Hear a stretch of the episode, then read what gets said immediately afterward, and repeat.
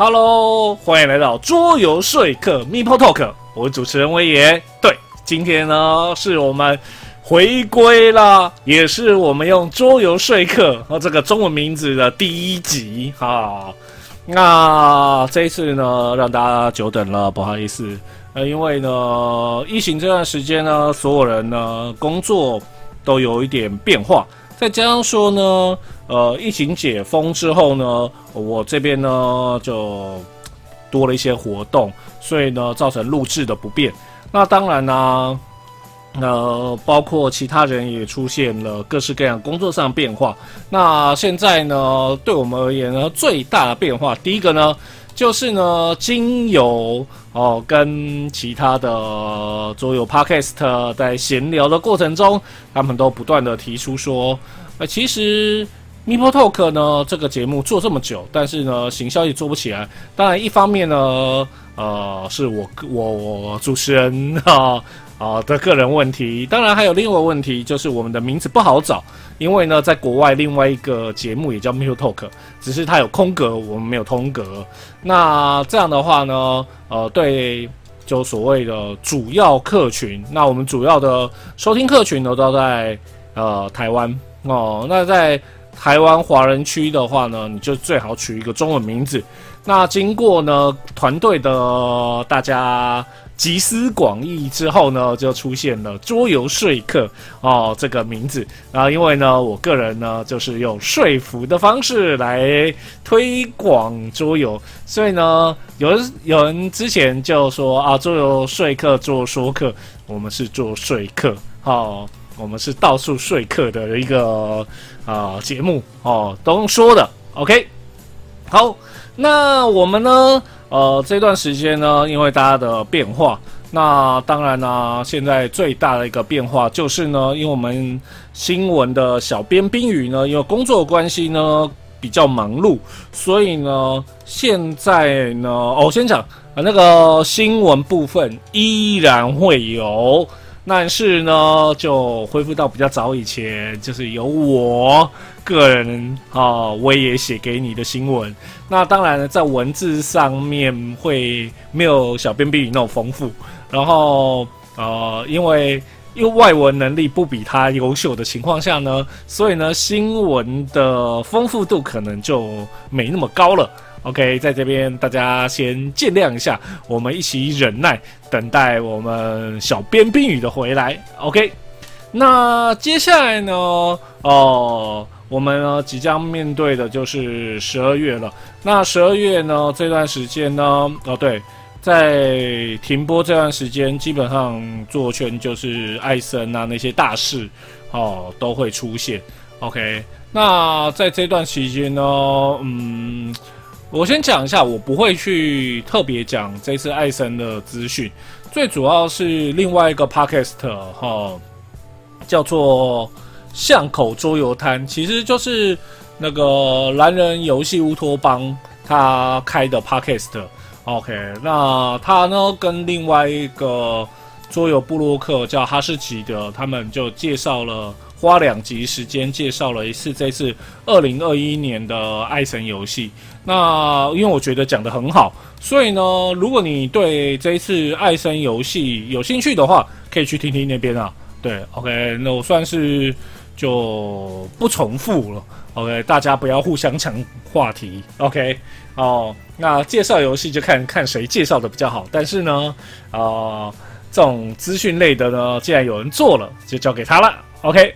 好，那呃，为什么要讲到十二月呢？因为呢，既然爱生展结束了之后呢，到十二月到农历过年这段时间呢，可以说是非常可怕的游戏涌出的时候。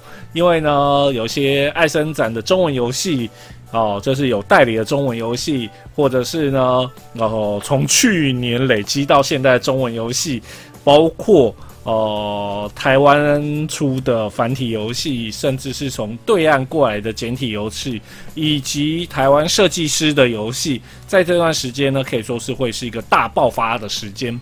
包括一些 KS 游戏啊，或者是集资游戏，都会在这段时间大规模爆发。OK，所以呢，大家荷包撑着点。OK，好，那我们呢，先讲一下哦，这一季可能不会太长，大概会做到过年左右就会停了哦。那在那之前呢，我们就努力的做了，准备面对两百集的特别企划。那两百集呢，就是要讲可怕的大游戏啊。对，那这一次会讲什么呢？我现在还在几款游戏挣扎中，没关系，我们到时候就知道了。好了，废话够多了，我们准备进入今天的桌游介绍啦。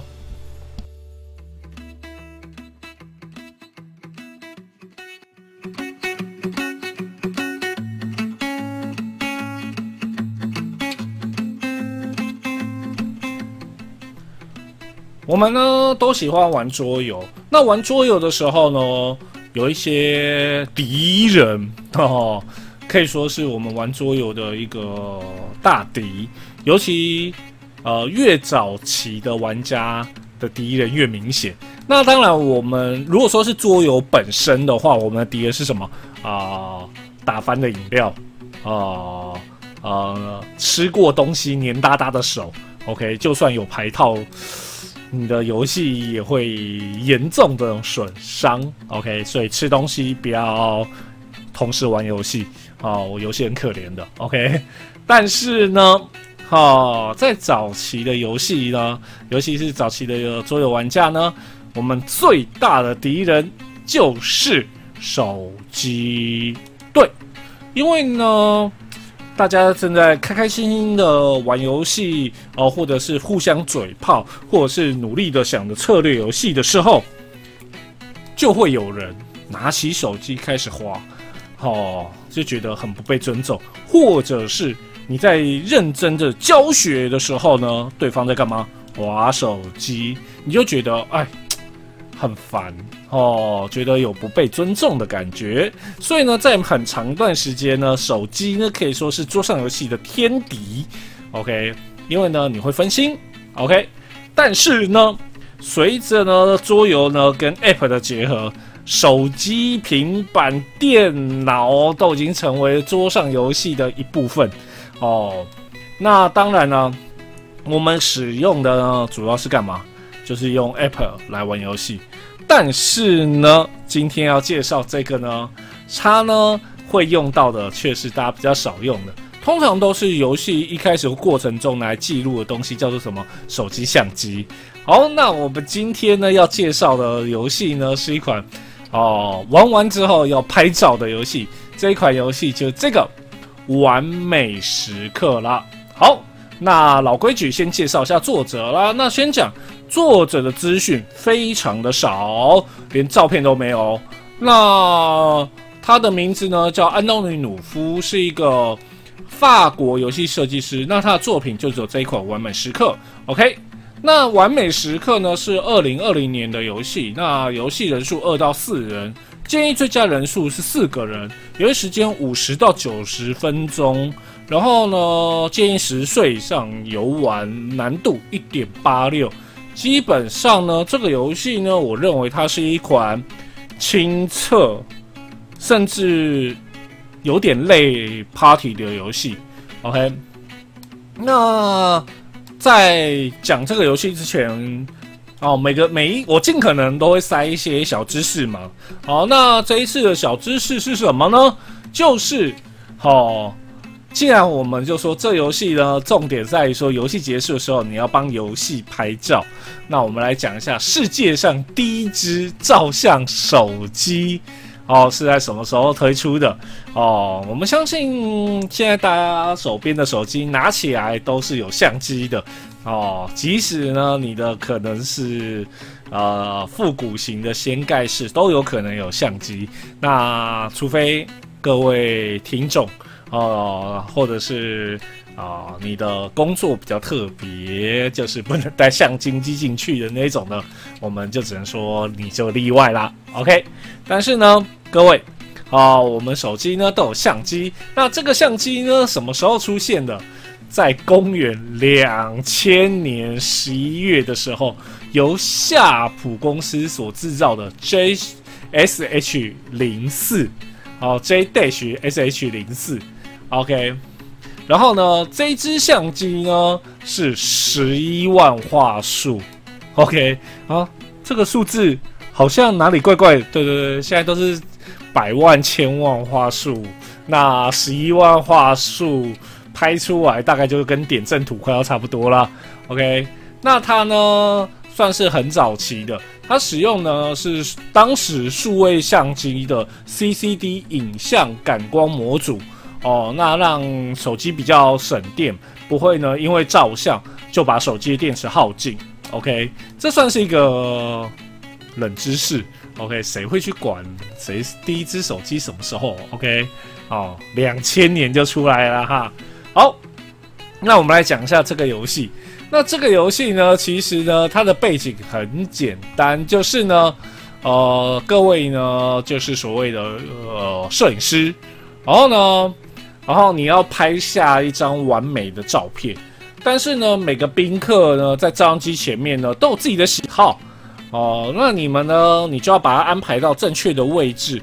然后呢，你拍下的照片呢，必须是几乎完美，而且呢，这个完美是画面完美之外呢，还要每个宾客都开心。那怎么去拍出来呢？就是这个游戏困难的地方了。好。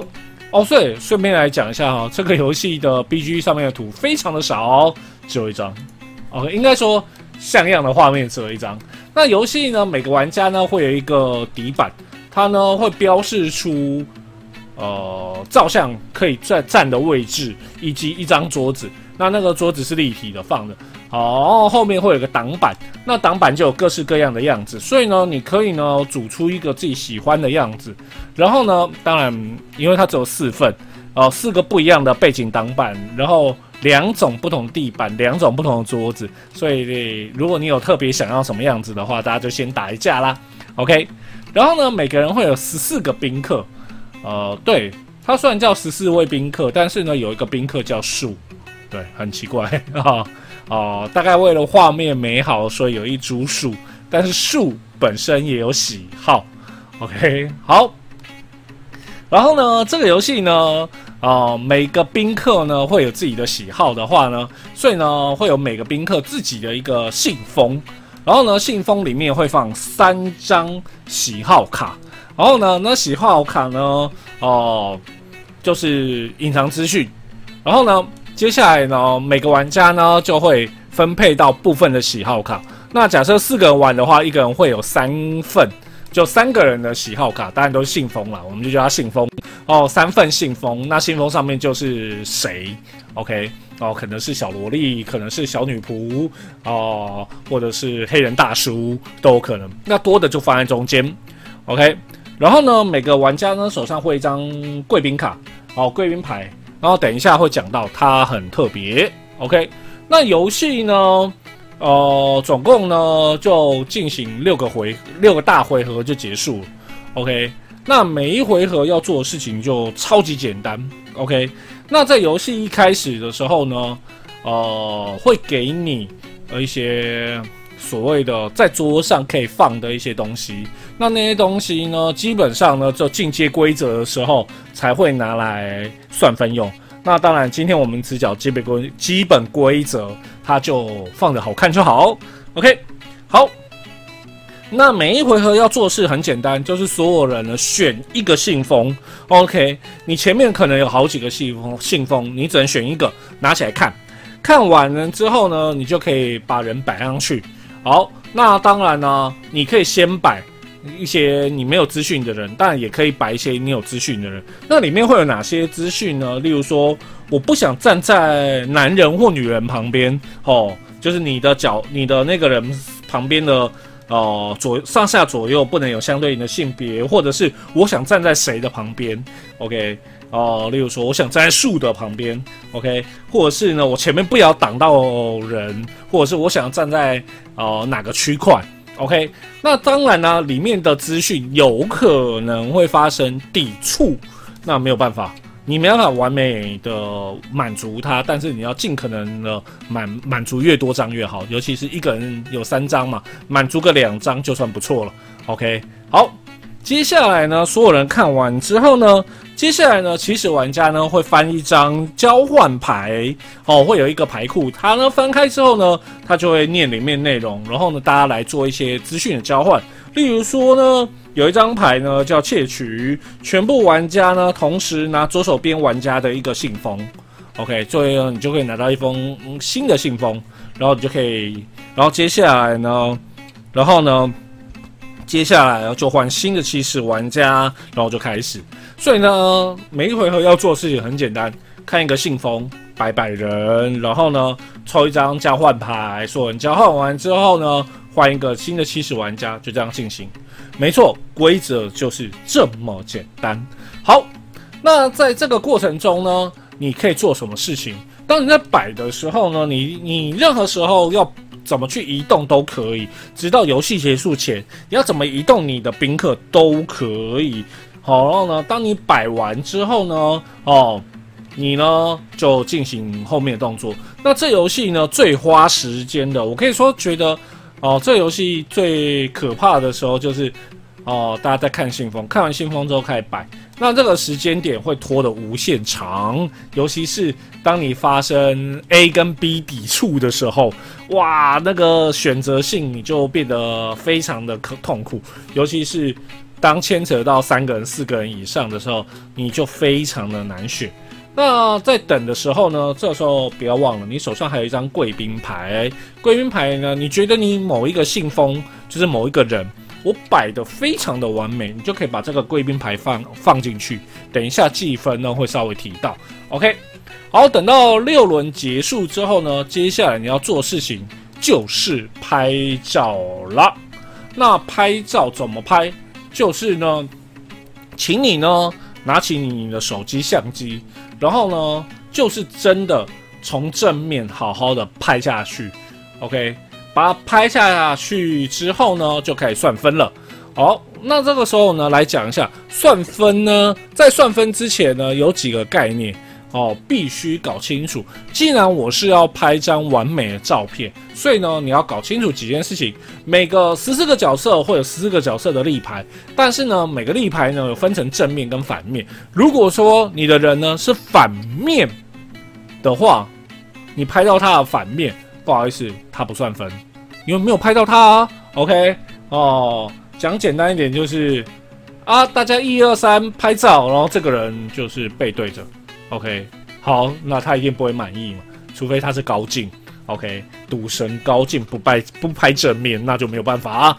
在第二个呢，就是呢，这个人呢，哦，就是他呢被挡住了。OK，他可能被别的宾客挡住，或者是你拍照的角度错误，保造成了他呢看不到哦，他被遮住，那不好意思就没有办法了。那他被遮住，他一定不满意，所以他就不能算分。OK，好，那拍照看完之后呢，我们就开始算分了。那算分的方式很简单，第一个，如果说哦没有这个人。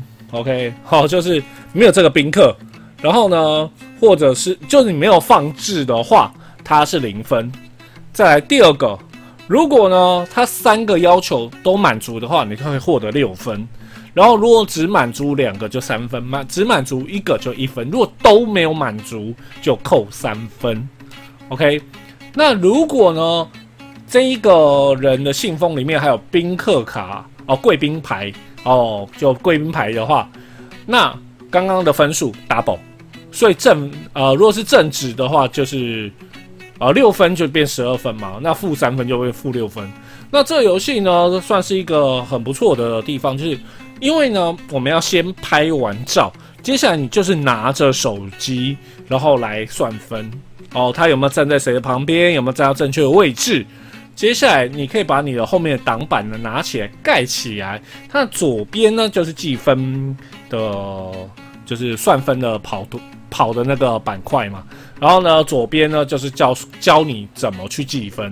OK，那当你呢哦算完分数之后，你就获得最高分。然后呢，大家就来比，看谁分数比较高，谁就获胜。OK，其实这游戏非常简单。那这游戏我会讲的原因呢？哦，是一个非常单纯的事情，因为呢，当时哦，算是某一次呢，呃，到处去拜访的时候呢，刚好遇到了就是博龙的经理哈，他就刚好呢，哦，他也有上过我们名人专访，然后他呢就说，哎，我也我也你你等一下有没有空？我说我大概还有一两个小时的时间的空档。他说我们来测试一款游戏。对，那个时候我测试的就是这个完美时刻的，算是样品版本哦，然后算是一切都是纸质的，然后呢，我们就试跑了一次，觉得当时他就问我说：“你觉得这游戏怎样？”我说：“还不错啊，就是做一款小品游戏还不错。”但是呢，最后呢，当然啊，也很感谢博龙啊，就是最后岛内这盒给我啦，所以当然一定会讲他那。导给我之后呢，我一看，哎呦，变成一盒大盒的游戏。我本来以为它应该会是一个小品游戏，对，它是一个小品游游戏的难度，但是它出了一个蛮大的盒子，所以呢，会说一句就是，它售价可能不会那么的亲民，但是呢，我只能说这个游戏它把配件升级到让我觉得有点错愕的好。那玩起来呢，就是大家玩起来欢乐小品，尤其呢，这游戏很适合就是有点心机的人，因为呢，你把某些资讯扣住敌，呃，应该说别的玩家不是敌人了，别的玩家呢就很难去摆放。再来第二个，这个游戏呢很适合跟女生玩，好，因为呢，我总觉得。啊，当然这有一点偏见哈。当然，女生呢至少比大部分男生都会拍照，所以呢，他们呢在摆放的时候呢，相对美感也会比我们好。所以玩到最后呢，他拍下来的好照片，虽然不能说分数最高，但是呢，一定比你好看，哈哈，这是没有办法的。OK，而且呢，有些人呢会记录说啊，我玩过哪些游戏，这游戏最简单。游戏结束的那张照片就是你最好的记录啦。OK，那基本上呢，这个游戏呢，我个人的感觉就是一个简单小品的游戏了，所以呢，我也不需要多说太多。但是呢，这游戏后面呢，有所谓的进阶规则跟所谓的呃拍卖规则。那当然，我个人哦认为没有必要玩到那个规则。因为它让游戏变得复杂，但是并没有特别的加非常多分，所以呢，可以说基本上这游戏你玩基本规则就好了，算是一个给新手玩一款，就是有一点小心机、有点资讯不对称的游戏的时候很适合的哦。它比很多推理游戏简单很多，但是呢，玩起来呢却。没有那么大的疲劳，不用推理的那么辛苦。OK，你只要去摆放，还有去排错，还有一些牺牲。OK，哦，去计算分数怎样拿比较高高，这样子而已。OK，所以算是一个适合新手的。但是，一旦加了进阶规则之后，游戏呢难度上升太多，但是呢它的乐趣度并没有上升到那么多。所以还是那句话，用。基本规则就好，然后欢迎来带新朋友来玩啦。OK，好啦，大家会注意做介绍呢，多了很多我的话语，对，尽可能呢就是不要让全部都流于聊规则了，大家会比较这种痛苦。OK，哦，不要说听完游戏介绍就想把它按掉了。OK，但是呢，我还是要做个总结了。如果呢你喜欢呢在玩桌的时候拍照记录。如果说你喜欢一些简单类似推理游戏，然后呢又不想太过动脑的话，这一款《完美时刻》千万不要错过哦！博龙出版，记得要去购买。好，以上呢就是今天的自我介绍，希望你会喜欢。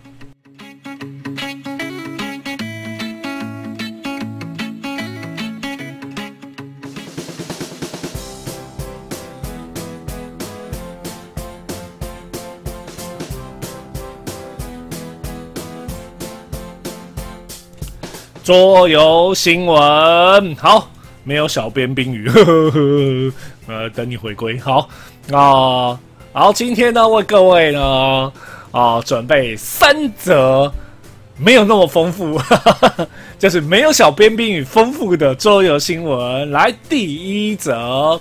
因为呢，最近原物料上涨，德国玩具产业协会宣布，各类玩具呢，包括桌游，将会有明显的通膨。OK，啊，加上呢气候变迁，所以呢桌游呢，无论在材料或什么，都开始有环保概念，所以会变得更贵。那除了呢有更多呢环境议题的桌游出现之外呢，今天要介绍一家新创的出版社，叫做 Postmark Games，然后邮戳出版社。那他们公司表示呢，他们要以最小的成本，对环境的影响最低的呃程度，然后呢来开发一些新的独立游戏。然后呢，因为呢所谓的。就是这次疫情啊，将气候危机呢凸显出传统的一些桌游呢发行上会出现一些困难，同时呢，呃，要适合不同环境可以玩的一些小型游戏，这些需求产生，无论是当面的玩或者是虚拟，都要有这样的游戏设计。所以呢，他们的公司呢就是要出这样的游戏。那他们呢，即将即将哦推出第一款游戏《旅行》。那这款游戏呢，之后呢会放在 Case 上面进集之。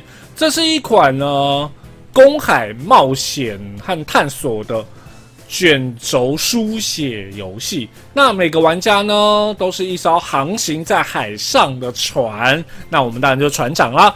那需要呢一张印出来的游戏纸，还有铅笔。当然，玩家必须自己准备三颗六面骰。那每一个回合呢，玩家掷三个骰子，然后呢，其中一颗呢当做方向，其中一颗呢就航行的距离，第三个呢就是船员呢要做的事情。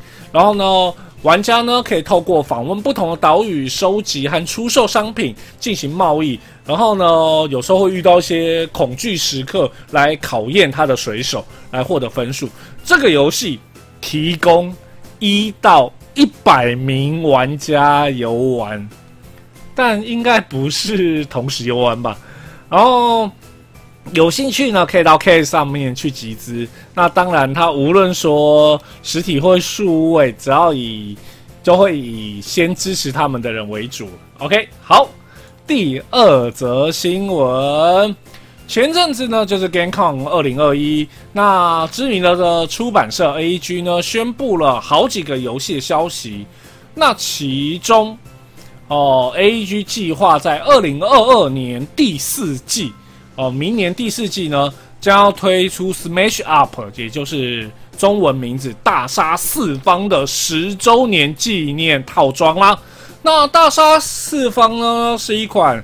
呃，多个种族的游戏，那游戏呢，所有玩家必须选两个种族组成自己的套牌，然后跟对手的套牌呢进行分数抢夺的一个有趣游戏。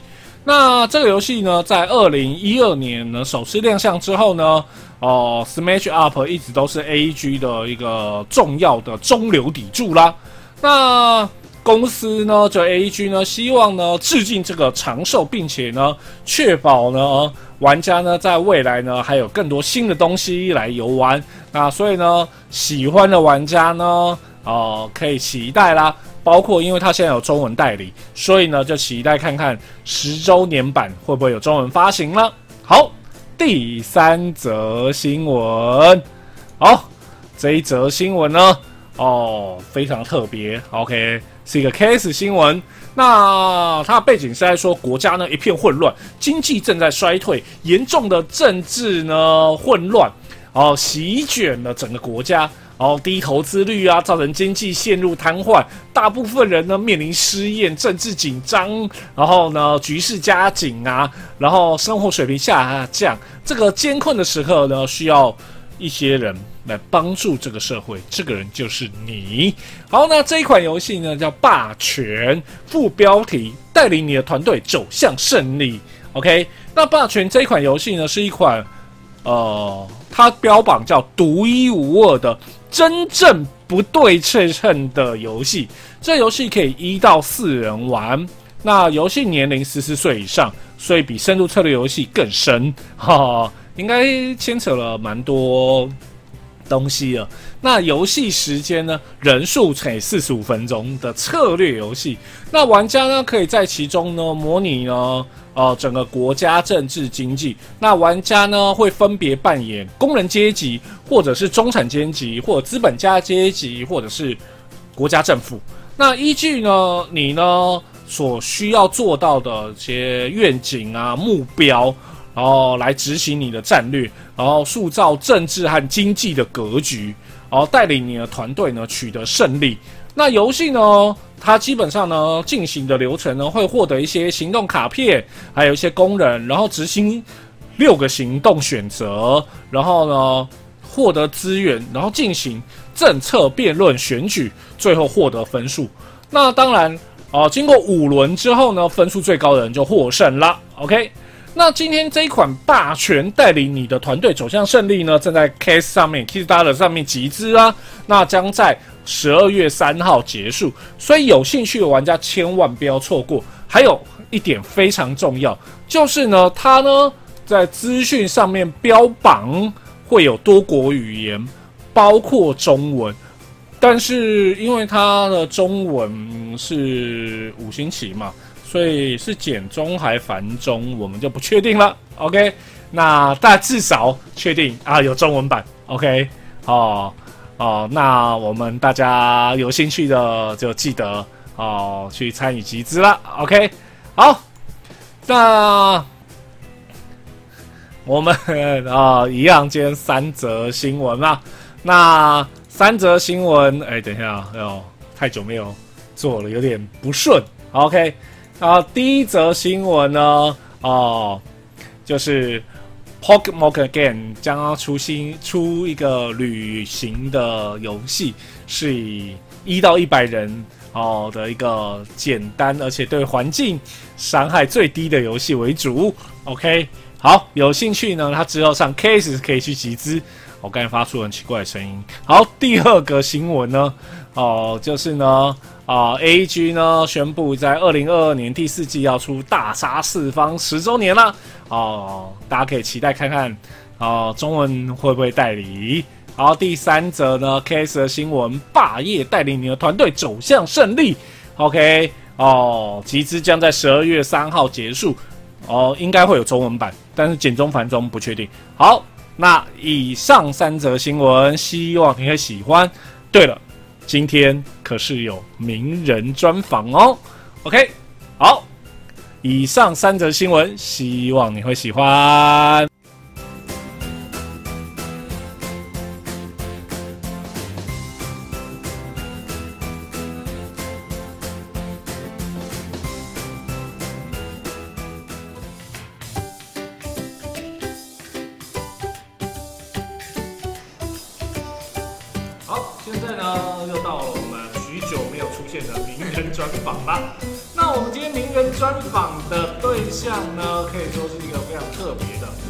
像我们之前呃访问过出版商，也有访问过呃呃游戏呃设计师啊。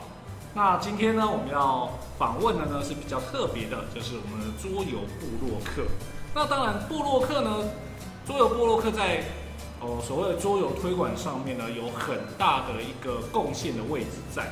那我们今天呢访问到的这位呢，可以说是呃桌游布洛克算是早期出现的才女哦。那我们今天欢迎的就是我们凯特的猫。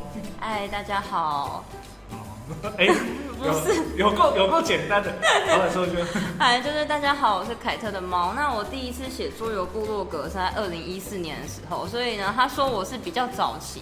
我觉得我一定是骨灰级的吧，而且现在都是什么猫，就是也有什么某某猫 YouTuber 啊，现在大家都想看萌萌的妹子，少女吗？对，现在都想看萌萌的妹子那个你知道，或是几个奶，哎，我刚说什么？没事，就是就是没有没有，人家没有，哎，人家我说别人不一定是他嘛，还有别的女生 YouTuber 也是靠美色来勾引大家对桌游的想象。对，我们可以知道，就是就是那个凯特，因为她从头到尾都是靠文字，所以用文字的话，基本上其实呃用文字介绍桌游，其实比用影片难。对，所以这也就是为什么我现在越来越没有动力写文章的原因之一。啊，当然，呃，比起文字的话，其实广播比文字更难。但我觉得现在因为 podcast 的兴起，跟有些人会用 YouTube 当广播在听，所以我觉得反而现在广播是一个新的趋势，因为大家喜欢一边做自己的事情，然后一边听，就是你知道安眠音音乐之类的，可能听一听就睡着这样。也是啊，但是因为桌游这个东西，其实早年布洛克其实并不多。嗯，但是其实，在那个时期，差不多跟你同一个时期，也出了几个所谓的大大级人物，像小彩。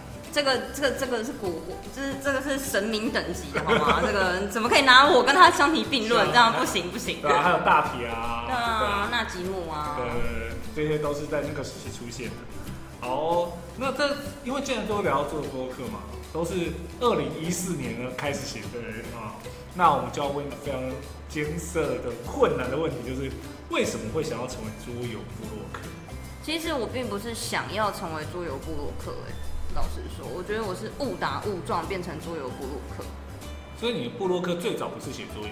应该是说，因为我大学是念淡江中文系，那我自己是对文字有兴趣，对创作有兴趣，可是我没有什么艺术天分，我只会写字而已。嗯哼。对，所以那时候就想说，而且啊，我想起来，而且那时候我还会去跑一些桌游的团，就是。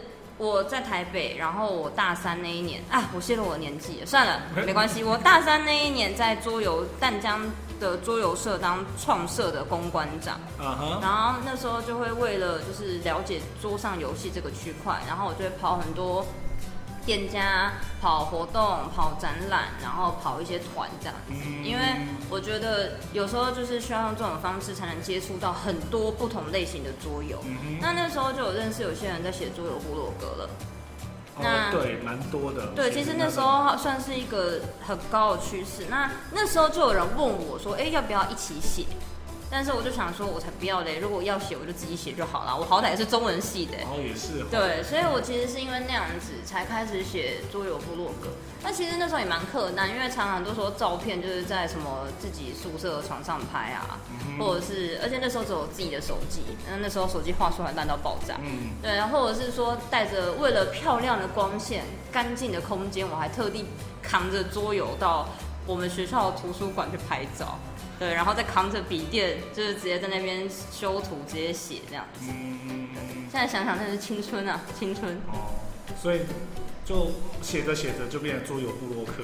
对，其实我一开始也没有觉得自己好像是一个很了不起的头，就是我觉得桌游部落客是一个头衔，我觉得我那时候担不起这个头衔。会吗？因为我觉得我写的不算多，然后我写的游戏也很吃个人口味。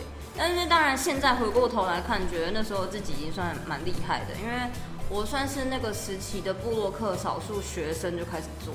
嗯，这这这是要事实。因为其实像我之前有在做店，然后店里面也有所谓的，就是类似，呃，说布洛克或分享的那种的，那我们也会在里面写文章。但是说实在话，写那种文章八成都是为了工作。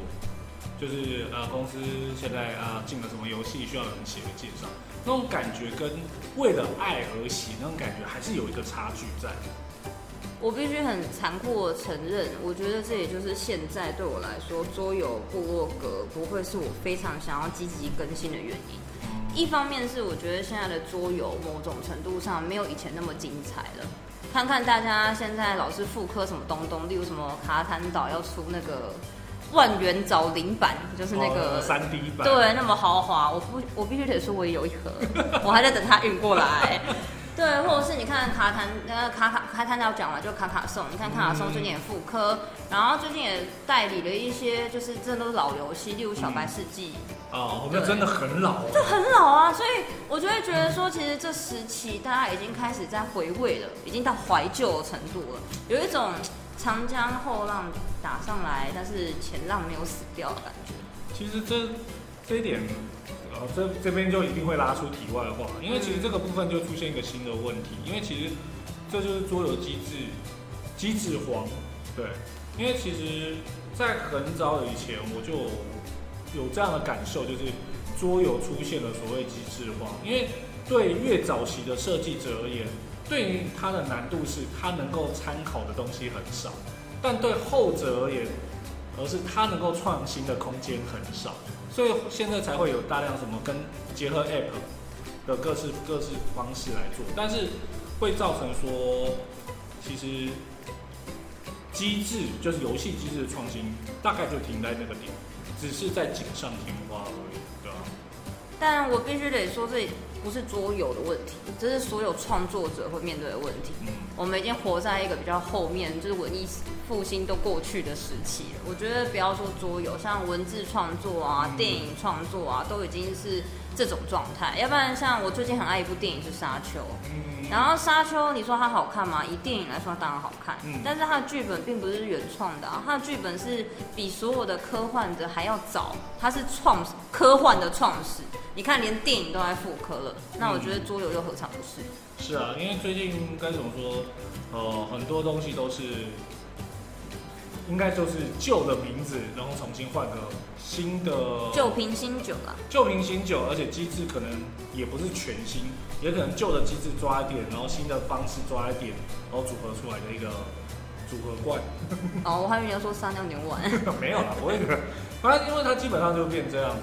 好，所以呢，就所以我也可以知道说像，呃，无论是就例如说你现在也是脱离学生时代，对，对没错，我所以大老了。对，因为不是每一个人都是就全职的桌游部落客，对，对，那都这是我刚刚还没提的另外一个点是，我觉得大家都知道桌游这个行业行业不赚钱啦。啊，对啊，嗯那不赚钱的，对，那基本上在桌游这个行业里，那我曾经有一度可能想过要去代理商，或者是出版社，或者是店家工作，但是我觉得有时候当布洛克有当布洛克的优势，就是我可以纵观所有的八卦。啊，不是，就是我可以从嗯，旁观者的角度去了解这个产业。是没错，对，然后但然后也可以比较中肯的，相对啊主观但中肯的去谈论我喜欢的游戏，或者我讨厌的游戏。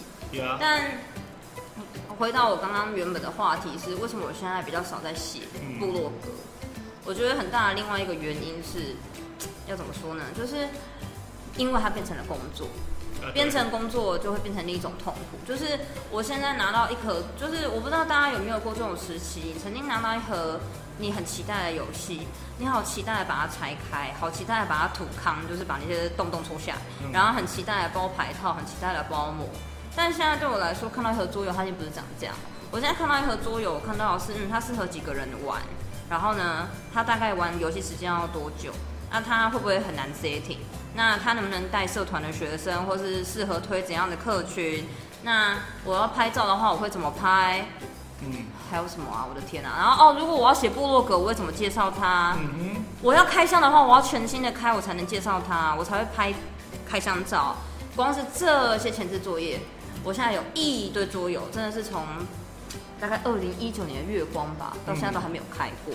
哦，就是我们上次见面那个月光到现在，没有，哎、对，哦，二零二零还有月光，哦不要这样，对不对？对，因为基本上，呃，应该说，基本上从业人员到后来下场都是这样，因为，因为现在我也是从业人员，对吧？其实对我有时候拿到一款游戏，你已经不再是过去那种耶，我终于我终于拿到它了，我好想赶快开团来玩，但你可能会面对到几个问题哦，就是呃，工作时间不行，第二个就是有没有这样的伴，然后呢？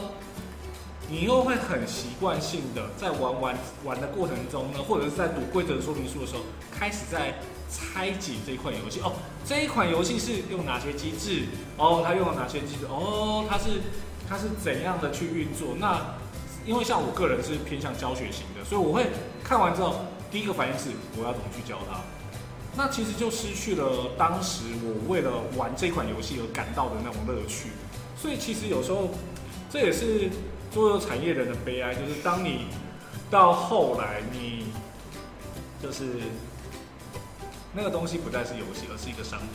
对，嗯我觉得你这句话讲的非常切中要害。嗯，但你要说我们没有把桌游当桌游嘛，它对我们来说还是一款游戏啊，但它先是一个商品，我们先把商品商品面解决，然后我们再来享受它。它的游戏面对，对，所以其实而且这样说，就刚才有讲嘛，就是时间大家不再是单纯的就是学生，或者是我们这样相对时间较多。像大铁，他现在也是比较少写文章，是因为生活的关系也改变了，有小孩了嘛。但是像是菜鸟就是比较例外，因为他就是他就是他就是全职，我很想要当桌游菜鸟哎、我也想要有两个小孩，然后可以协助我开团，我都不用烦恼要找伴哦。你看我之前双十连假想要揪一对情侣，让我凑个三个人或四个人开一个团都开不开不成哎、对啊，所以啊，好痛苦哦。你知道桌游圈有一段时间，哎、其实到现在都有一个同样的话，就是没有玩伴没关系，自己生。对啊，你 那我还是先左手跟右手一起玩就好了，对。对，就就变成说大家的时间就变比较少。那那当然，部落客的话，其实现在因为另外一个有呃 YouTuber 这种应该说影像型的传播方式所压迫，对，所以算是比较辛苦的一个区块。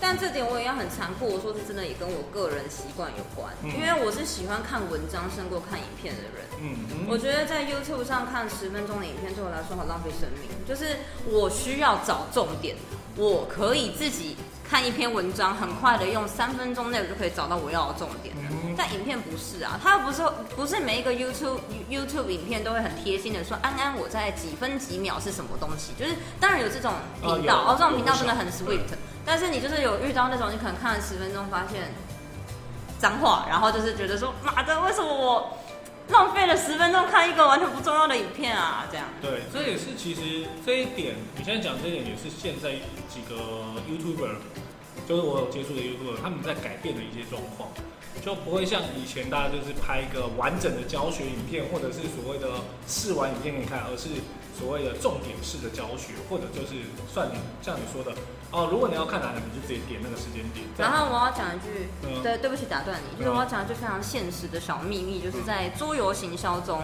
你讲的越仔细啊，规则讲的越清楚啊，越没有人买。这是真的，我之前在就是摆桌游的摊位啊、嗯厂商啊推广的时候，哦，我跟你讲，随便胡乱几句，随便胡乱这个游戏好棒棒啊，讲一下它的特色啊，哦，买买起来。然后如果你跟他说什么，哎，这游戏要怎么玩啊，叭叭叭叭，然后他就说哦，然后就走了。基本上是是是这样。虽然大家都说桌游是一种体验式的那个游戏，但是啊、呃应该说它是个体验经济。你没有玩过，你你不会知道它的好。但很不幸的地方是在一般展场或者一般在介绍的时候，如果你看的越详细，除非你你很早就已经做了功课，或者它的主题对你而言有爱，例如说哦，例如说哦，沙丘出桌游了，对，想买哦。对，那我对看完沙丘电影，我觉得对沙丘有爱，所以我愿意去看那个它的超长教学影片，那是因为你有爱。但是如果说今天我只是想知道哦，我最近想要玩一个新游戏，不知道玩什么，我去看影片，你去看一个完整的教学，这样，呃，这件事情比念书还痛苦。嗯，对，因为没有爱，然后基本上都是干枯，对吧？有爱什么都没问题，没错。问题是没有钱。但是没有。但是说到有爱，我们就一定要提到，说到凯特，凯特的猫，就一定要讲到它的。虽然他在还没开始录之前，他就说不要每次都把我跟那款游戏连接在一起，但很不幸，在整个市场里面，即使在靠北桌游里面，你也被拿这一点来靠北来过来讲，哎，等一下，我不知道这件事，哎，没有我。忘记了。哦，没有，我先讲那个题外话，就是我现在已经不看这种什么靠北圈圈的东西了。哦我觉得没有必要跟一些杠精，就是、哦或者是酸民，就是而且还不敢露脸、不敢具名的人，我觉得没有必要浪费生命在他们身上，哦，因为对我也是因为是工作，所以好可怜哦。哈，我要对我也都看看一看嘛。对啦，那你可以继续说，哦回到刚刚的问题。所以，因为那一款游戏基本上在某一个时期之后，就跟你画上了等号。基本上就是所有相关的类型的，就是那个他出的所有的种类你都收起。那这个游戏就是情书嘛，对。对，但我先说情书我没有收到完整版啊，我觉得很可惜。一个是五环传奇版我没收到，他比人版我没收到。那他最近有出一个新的跟插画家联名的，好像是因为疫情的关系卡在海上还是怎样，反正我也最后没买到。嗯，然后小白世纪我也没有收，哼，我们世纪版的情书，对他有出情书，哦就是情书真的是长得怪里怪气，我真是不懂。对，那所以你希望我谈情书有什么？或是请大家左转桌游菜鸟的影 影片，我有跟他一起聊过情书这样。对然后大家现在全部就会把就是这边关掉，然后去看那个桌游菜鸟，要回来哦。不是，因为基本上当时你为什么会选情书？好，我先说一句非常煽情的话好，不是我选择的情书，是情书选择的，对，哇，听起来真的太可怕 但是。你严肃想一下好不好？总比那些什么多什么。嗯，庙宇说书人粉丝啊，或者是卡坦岛粉丝啊，或者是卡卡颂粉丝比起来，你不觉得情书亲民很多吗？你想想看，收那些游戏全套的人多可怕、啊！呃，当然，如果你刚才讲的前三个，嗯，我是觉得，大家除了说妙有说书人的那个整套是比较简单以外，剩下两个全套基本上是一种，我认为它已经叫人生成就了。对，对，尤其卡尔颂，臣妾也办不到啊。对啊。但是重点是你会选择这一款游戏，应该说这一款游戏选择了你哦。然后你基本上你又在大量的，因为你的布洛克里面有大量情书出现，嗯，对啊，也代表说你对这款游戏有绝对的喜好，你才会这样做嘛。我记得我人生第一次见到情书的时候，唉，好久远。那个时候还是新天鹅堡版的刚出刚代理那个就是暴乳的公主的那个盒子，哦就美版嘛，美版对美版画风嗯。对，那那个时候我在嗯时光森林这个桌游店看到，在淡水。那我看到的时候，那个时候我们的教学长，我们的干部教学长，他也是那间店的 PT，嗯然后他就跟我说这一款游戏很棒。那那时候我就心里想，嗯，可是美术我不介意，然后我就把它放回去了。那后来那时候其实也是有认识一些在写桌游部落格的朋友，嗯，只是他们可能没有办法到什么小柴啊、纳吉姆啊、大铁啊那种高高的地位这样。嗯对，那我那时候第一次看到日版的情书，就是木刻版画那个，没有哦，那个年代还不是木木黑色盒子哦，那个时期嗯还是信封的时哦，候是在 Tokyo Game Market 的时候，他那时候还只是出 PMP 嘛，应该说就只是自制的版本而已。嗯。哇，我被那个美术戳到了，而且我就是很喜欢情书这个主题，然后它刚好就用一个粉粉嫩嫩的信信封，然后还用幸运草贴纸把它贴起来，我一定要买到。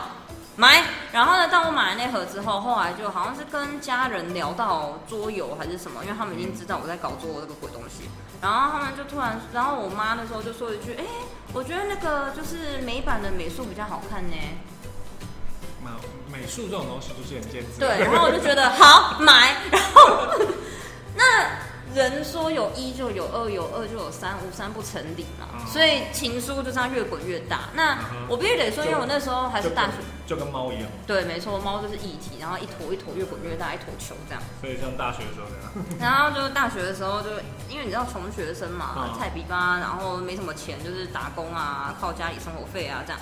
所以那时候情书也是好入手啦。你想想看，一盒平均四五四百块左右的游戏，因为还有比较贵的版本嘛。那情书还有另外一个重点是，它真的很好教。但当然这也很残酷，就是它毕竟也是一个两级的游戏。我遇到的评价不是大好就是大坏。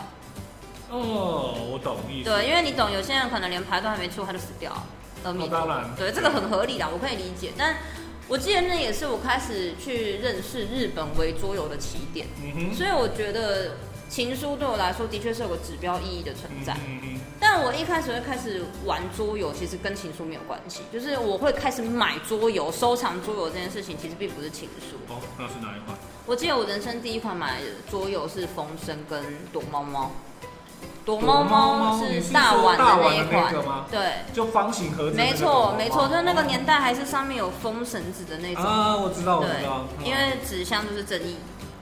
对哦，OK，对，那时候我人生第一次买买那一款。那风声其实我爱的是电影，哦周迅那部真的演的很棒。那风声也是我第一款玩到的正版桌游。这听起来有点糟糕啊。没有，因为你知道刚开始接触桌游的时候，嗯然后大家都会推什么三叉杀嘛。啊天哪，你看现在都狼人杀，现在那边三叉杀，对不对？嗯嗯嗯对，自主消音哦，好不好。嗯，所以那个时候就开始我的情书游戏，嗯，然后买买买买，就开始换变成更多的情书。对。嗯，原来如此。而且我记得我部落格有写，就是我推荐的情书前三名，那我基本上能做出懒人包的我都有做，所以大家能可以去看看。但我必须得说，我自己最新的那个漫威版的情书我是推啦，但是最新版那个 Z Man 吧，Z Man 的那一个版本的情书我就不喜欢了，就是你说六人版吗？对那个我不喜欢，我觉得他把情书的优点拔掉了，他把他的清爽感拔掉。哦，对，因为时间变冗长。对，然后他多了几张牌的能力，我觉得效果很差。嗯，对，所以我后来就是写完部落格之后，基本上也被我当贡品，就是嘿，我的情书收藏多了一盒，就这样。结束。对，就这样。好哦，那除了情书之外，如果今啊，因为除了情书之外嘛，要请你推荐一款游戏的话，你想推荐什么游戏？可不可以不要做一款啊？哦，当然可以啊，啊，太好了，耶好无限拉长。我先说，因为我今年玩到的游戏真的不算多，但是我想要以我今年玩到的游戏来推。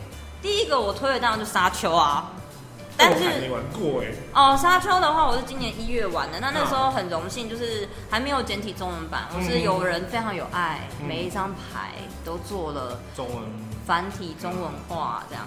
对，那沙丘的话，我必须得说，我对它的爱很大，是基于在因为有了电影这件事情。呀，我现在就在纠结，我到底是要收一套沙丘的小说呢，还是收一套桌桌那个沙丘的桌游呢？这样。这个时候通常都会说都收。可是我荷包不够啊，我的荷包在哭泣。对，那沙丘，但是我必须得说它的缺点是因为它是牌库构筑加上工人摆放。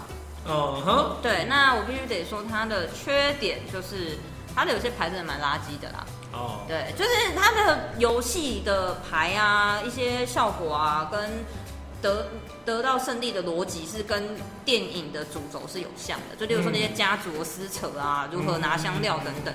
但以这个类型来说，它没有很好，它是主体加成。嗯对，那我是觉得，如果对沙丘的电影有爱的人，或是小说有爱的人，可以玩玩看啦，玩玩看，不会说什么你一定要给我买一盒回家，是不至于。但接下来我会推荐的是《星际探险队》。哦哼，对，因为我觉得《星际探险队》它真的是很厉害的合作，加上吃蹲游戏，嗯，对，对，完全没有办法去否定这个游戏，我完全找不到它的缺点，除了会吵架之外，我找不到它的缺点。重点是在过程中你还不能吵，又不能讲话。对，但是事后会吵嘛，对不对？好的，抓任任何游戏都会抓战犯。不要这样，这个游戏抓战犯很凶哎，很恐怖对哎，啊我就是那个战犯。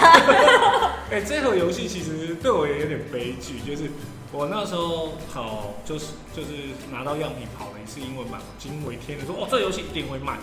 然后拿到中文版之后，我就说，嗯，我要找一群人从第一关打到第五十关，然后就躺在我的桌上到现在。也太惨了吧你！因为没有，一方面是工作嘛，然后第二方面疫情又爆发，哦，对，我觉得疫情真的影响大家很多。不然其实它已经出新版，它第二个第二个是，因为星际探险队现在是去第九个星球，叫第九号行星嘛，最早翻译叫这个。然后现在呢，它出了下一个系列作，就是去深海。希望你不要连深海出了繁中版，你连星际都还没有打开。我觉得几率很高哦。几率超高，连我自己都不知道该怎么办。对啊，那我想想看哦，我自己也蛮喜欢达尼的次人格。我我觉得是因为我喜欢心理学的主题，然后他又美术也很踩我的胃口。哦，我懂。对，他也是少数我想买但还没买的游戏之一。哦，OK。没错，我在暗示你哦，不是、啊？因为其实那款游戏，那款游戏当时第一次出现的时候，然后我刚好跟一个就算是心心理相关的人员在聊天，他就很认真的在跟我分析每一张牌，然后如果对他跟我分析酷哦。对对对，没有，你刚刚那个对我觉得听众不知道发生什么事，就是我刚刚突然震惊的回头这样哦看着、看着看着我们的，呃，对。啊，这个就是广播的乐趣。那当然，他跟我分析，包括说这个游戏的机制啊，为什么会是这样的，他其实都有稍微做一个简单的分析了解。那尤其是因为，其实对人格分裂这件事情，大家很多人都是从二四个比例这本，就最多是哦，我听过有一本小说在写人格分类叫二四个比例，对。但是其实，呃，在电影上面也有很多的类型在讲这个。那桌游的话，其实相对很少。然后再加上说，这款游戏有个比较算是缺点吧，因为它既然是讲心理层面，所以它里面会出现所谓的儿童不宜的文字和图片。哦，是啊，我没有玩到那一块。就是因为怎么说，既然是心理嘛，对，那它是要呈现那个人当下的情绪，或者是那个人格当下遇到的情绪和状态的话。那个不一定都是好的，对，可能会有负面的，而且是所谓的儿童不宜的负面，对。那它的图片的话都是梦境，梦境一定所谓的非绝对不合理，一定有所谓非合理性的画面。那当然，它比较偏弗洛伊德学派的，所以就会出现所谓的性器官会出现。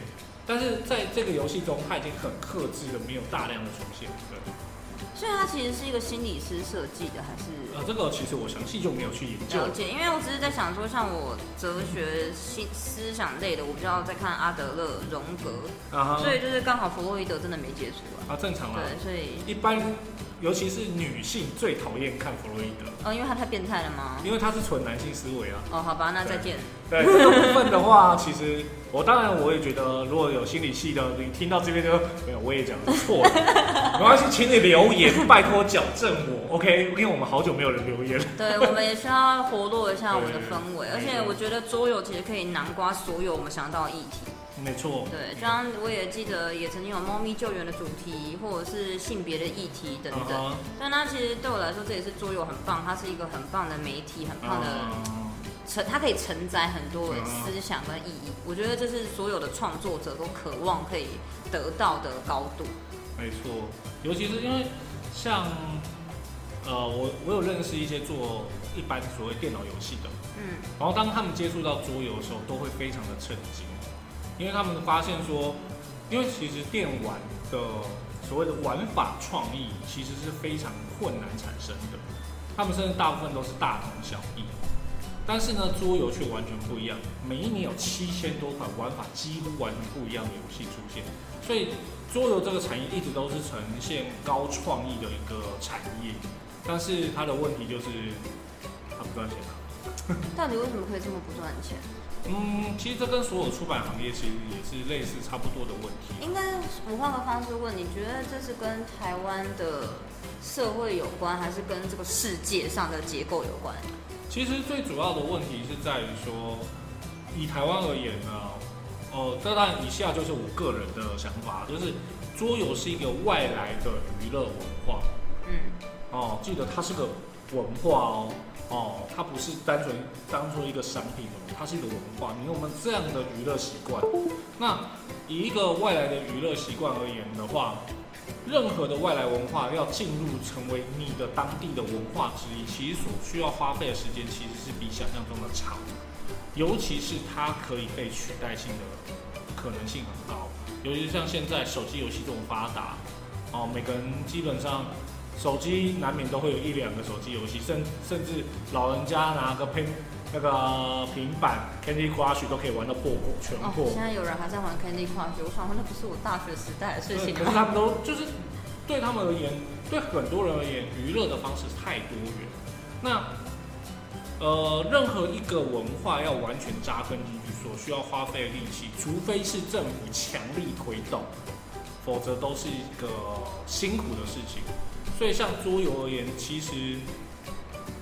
桌游在台湾真正发展的时间也不过才十几年，其实算是一个很幼苗的一个娱乐文化。对，所以很多人说啊，因为我觉得桌游很红啊，或怎样，然后呢？对，因为说真的，我觉得现在台湾面临的困境，就我所认识的人，就是哎，我们都知道桌游啊，那接下来他们就会开始问说，所以桌游是不是就只有那些类型的游戏？就例如说，他们就只会想到，嗯，狼人杀。阿瓦隆，就是它会被局限跟限缩。那我觉得这跟现在的社交媒体也有关系。那再来另外一种就是，接着就是家长们他们或是老师们，他们永远都是想要把桌游当成一个教具，一个辅助教学的东西，更胜过玩乐这件事情。我觉得我不知道这是不是跟华人就是担心玩物丧志这种心情思维有关。呃，这点其实是完全完全符合的，对，就是华人就是呃业精于勤而荒于嬉嘛。对哇，大大您讲出了好专业的话、啊。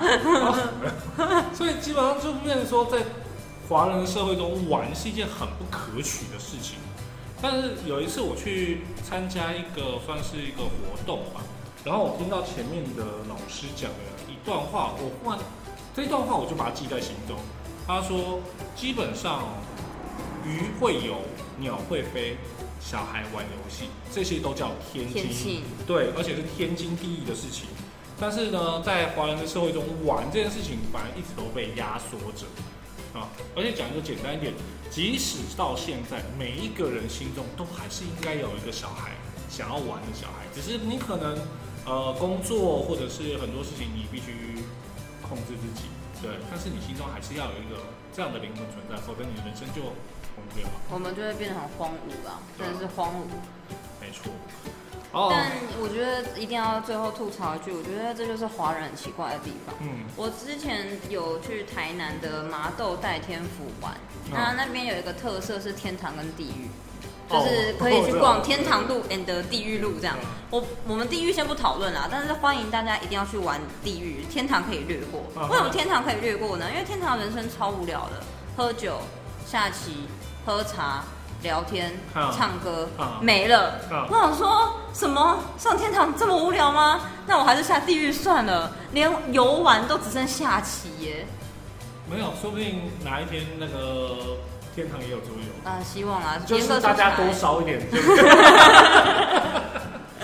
啊，那个桌游，那个各位出版商，那个桌游发霉不要丢，全部烧起来对，烧一烧天堂会有很开心，对不对？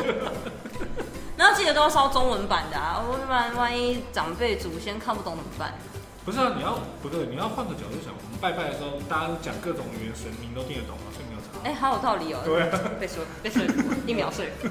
因为基本上那个时候我就觉得，啊、呃，你说那天啊，我有看过类似地狱路的，对，嗯 地狱路站，然后那个是另外一回事。对，对，但是我看那个很破烂。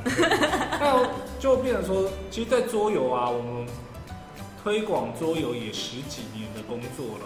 其实你看着桌游成长，其实说真的，成真的有成长，而且成长的幅度比想象中的大非常的多。但是你说它成为一个娱乐文化之一，还没。还早啦。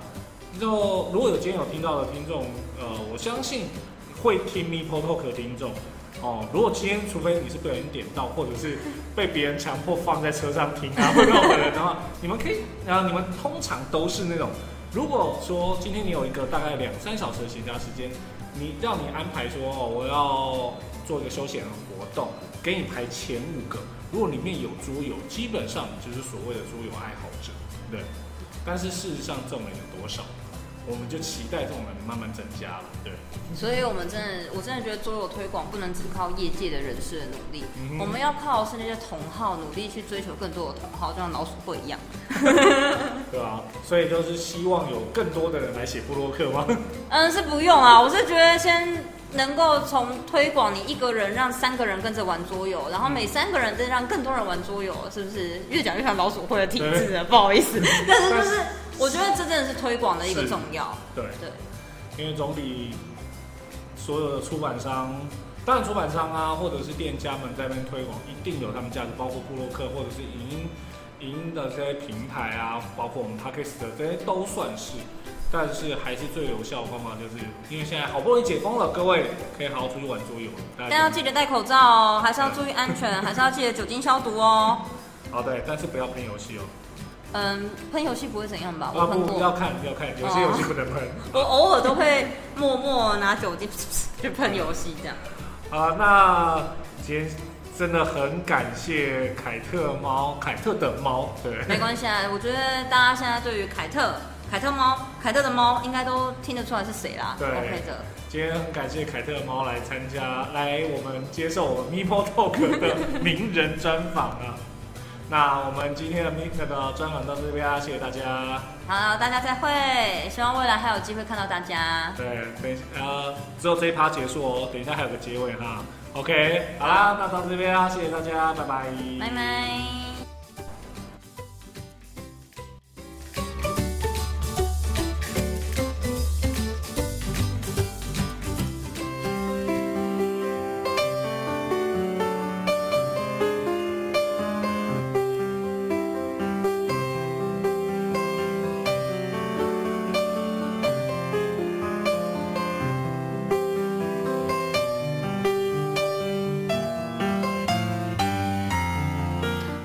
到了结尾的时间啦，来，这一次名人专访，请到凯特的猫，那只能说第一个哦，先谢谢嘴嘴桌游哦，提供场地让我们可以录音，但只能说他们场地实在太好了，就是大到可以有回音，所以里面其实有一点回音，再加上说呢，呃，那个时间点的关系，所以。